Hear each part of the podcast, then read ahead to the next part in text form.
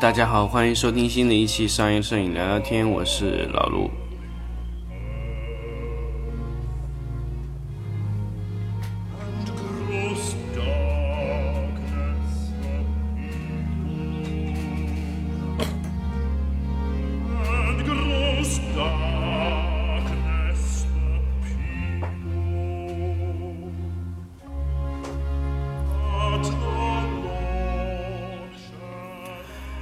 欢迎大家回到商业摄影聊聊天的这个节目里。那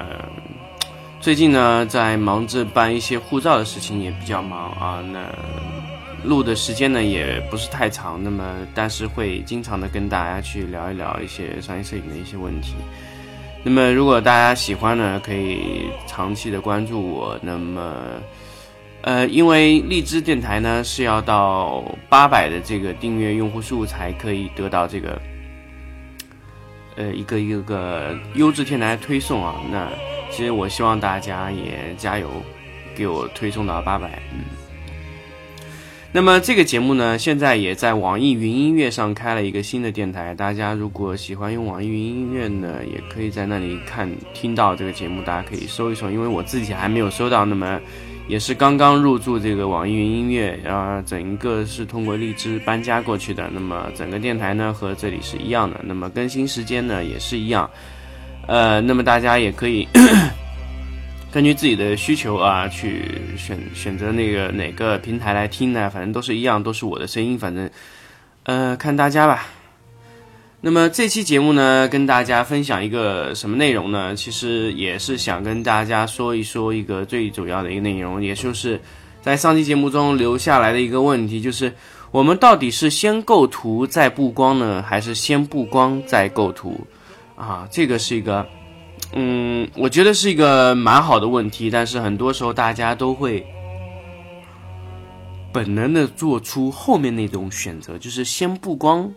呃，先布光后构图，那么这个是一个长期的一个拍摄习惯引起的，导致现在我们的一个本能的一个方式去说去做这个事情，就是先布完光，我们再来构图。那么因为拍摄的时候呢，总是要灯光布好了，然后再来构图。那么这个时候构出来呢，就反正你可以随意调节。但是我想跟大家强调的一个问题是，其实构图这个事情啊，其实并不是我们说只是把画面框进去这么简单。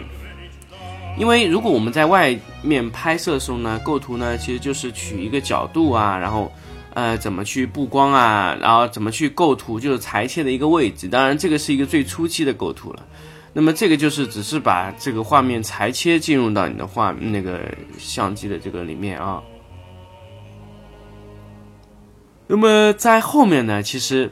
我们会主动的去构成这个画面，也就是说，我们会在画面这个构图里面啊，去摆放一些我们自己想要的一些东西。那么在构这种图的时候呢，我们首先就是要先构图再布光。哎，所以这个和我们的逻辑是反的。我们因为先把那个东西放好，哎，我觉得哎，这个画面摆出来了，OK，然后我再来布这个光线，那么。这个是一个嗯非常逆向的一个思维，就是在大量的拍摄商业片有故事情节的情况下，我们都是先去构图，然后再来布光。那么这个是和我们那个做画面的那个策划方案呢是相同的，先做这个场景的布置，然后再来做这个。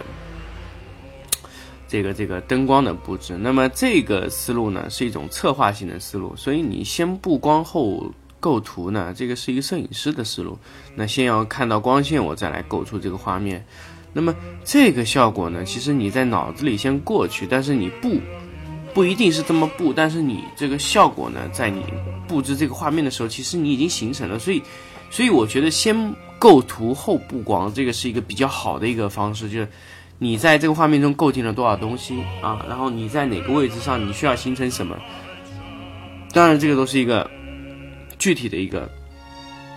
方案的一个东西啊。当然，但是你在做这个事情之前，你先要把这个构图啊全部构好，然后再来布光。那么光线呢，是根据你的这个图形啊，这个摆放的位置来去做的。那么这个就是一个非常非常有意思的事情了，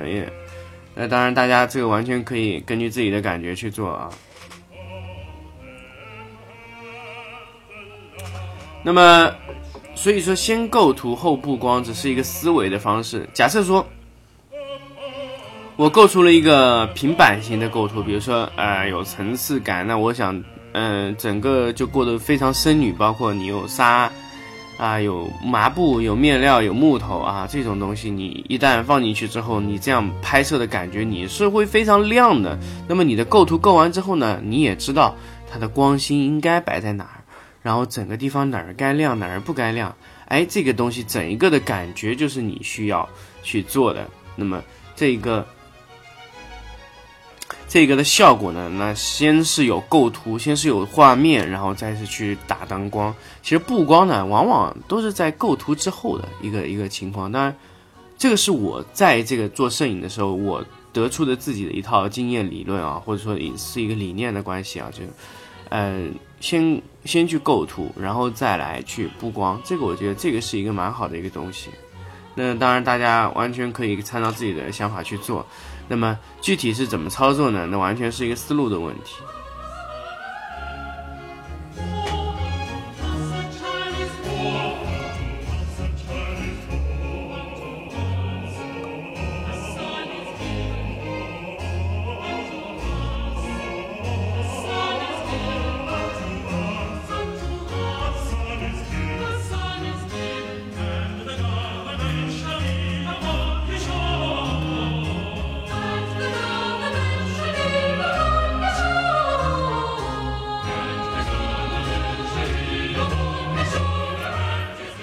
那么构图呢，其实牵涉到很多的东西啊。那比如说是平面构成、色彩构成、立体构成，其实这三大构成呢，都会影响到你在构图中的方面的一些东西啊。那么构图呢，其实是一个，我觉得是一个元素重塑的过程。假设说一个客户在拍摄这个东西之前呢，他会要求。呃，有哪些哪些方面的一些素材的要求？假设说我这个画面要有棉，要有麻，要有纱窗啊，有杯子，有木头材质的产品，那么是这个时候你会去想，哎，什么材质和木头有关呢？哎，比如说家具，或者说是灯啊，或者说是柜子啊，木板，各种各样的材质元素组合进去，然后这个时候你就像做拼图一样，慢慢的把这些东西啊。组成到那个画面里，然后去一个、两个、两个、三个人这样放好，这个就叫元素的重塑过程。我觉得这个就是我理解的构图，就是那些元素放到了特定的那个画面的那个环节里面。那么这个可以通过很多方式去放。那比如说你角度的变化，或者说是你手动的去摆进去，然后转动一些下这些元素的一些方向呢排列的一个一个关系啊，这个就是一个一个构图的一个一个。方法。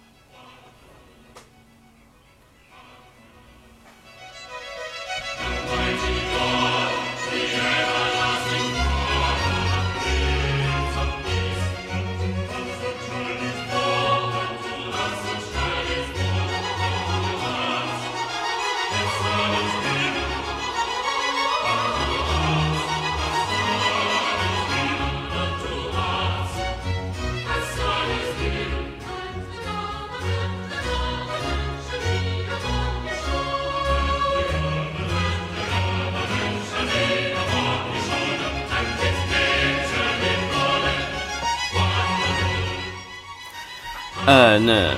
刚才说到这个一个构成的这个东西的时候呢，那其实也说到了很多内容。那么其实就是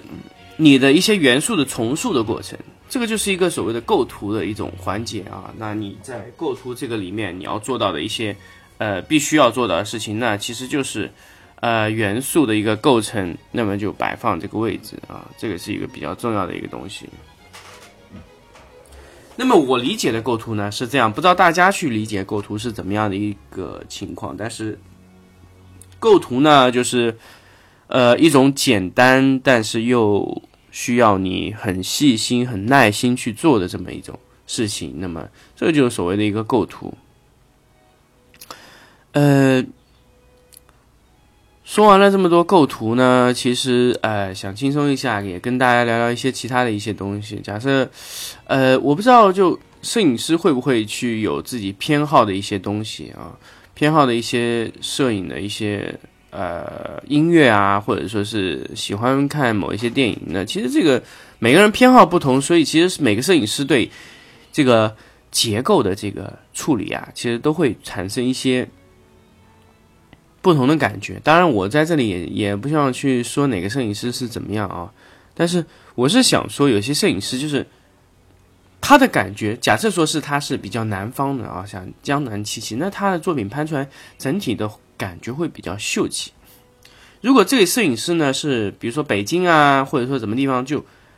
整个城市就很大气啊，那他拍的片就会偏大气。其实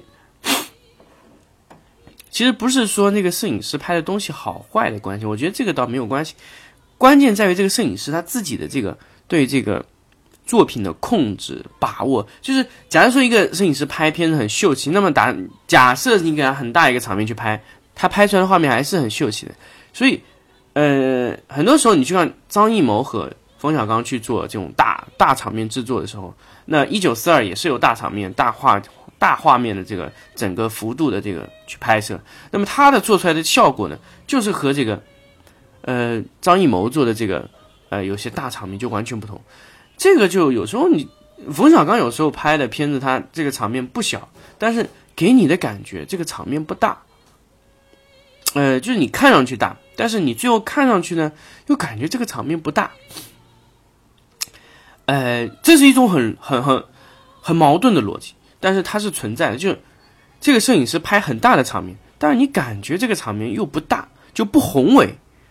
就是有些有些。呃，这个导演啊，他拍的东西啊，他不是史诗级的，那么他做出来的这个整个画面啊，哪怕是非常史诗级的画面，他拍的呢会很温馨、很秀气。所以这个和这个导演或者说是这个摄影师啊，他这个在画面构成的本身的这个感觉里面啊，他就做不到那样。所以你看他的东西，你就喜欢以小见大。有些有些导演啊，哪怕他用非常小的画面拍，他也能拍得很宏伟。所以这个就是一个一个。呃，一个导演或者说是他自己的一种思维模式，其实这个不是说好坏，因为我不管觉得一个东西是宏伟还是秀气，或者说是怎么样的一种东西，都会有特定的人去喜欢，所以他一直是走自己的风格。那么他这个风格它不太会变，除非是经过一些大的这种起伏啊，然后会导致他的一些拍摄的模式啊，比如说他的思路会更改，那么他的整个画面或感就会变。那么当然。这个都是这个本人的感觉，所以其实构图我再说回来还是这么一个问题，就不同的摄影师拍同样的东西，他构图构出来就是不一样的。呃，再说回来就引导引导的模式，有些人拍模特呢就会拍的非常非常的性感啊，那有些摄影师哪怕那个模特衣服都脱完了，他觉得还是很正气，就这个完全这个完全看看这个摄影师他去控制这个画面的感觉，其实。摄影师其实对于摄影这个环节里最大的，呃最大的用处就是控制，控制这个场面。所以很多摄影师其实不打光不构图，其实他就是控制这个场面，把场面控制住了，他就能得到他要的效果。如果他的场面失控的时候，你就会发现摄影师拍的东西不是他自己，然后就拍出来特别别扭。所以摄影师最重要的还是控制。所以大家去。去构图啊，或者说灯光布置的时候啊，或者说是怎么样去结构这个元素的这个结构啊，这个组成的这个时候，最关键的还是在于控制的这个方式。就你的控制一定要准确，那这个是很重要的，一定要控制住画面要压住，这个很重要。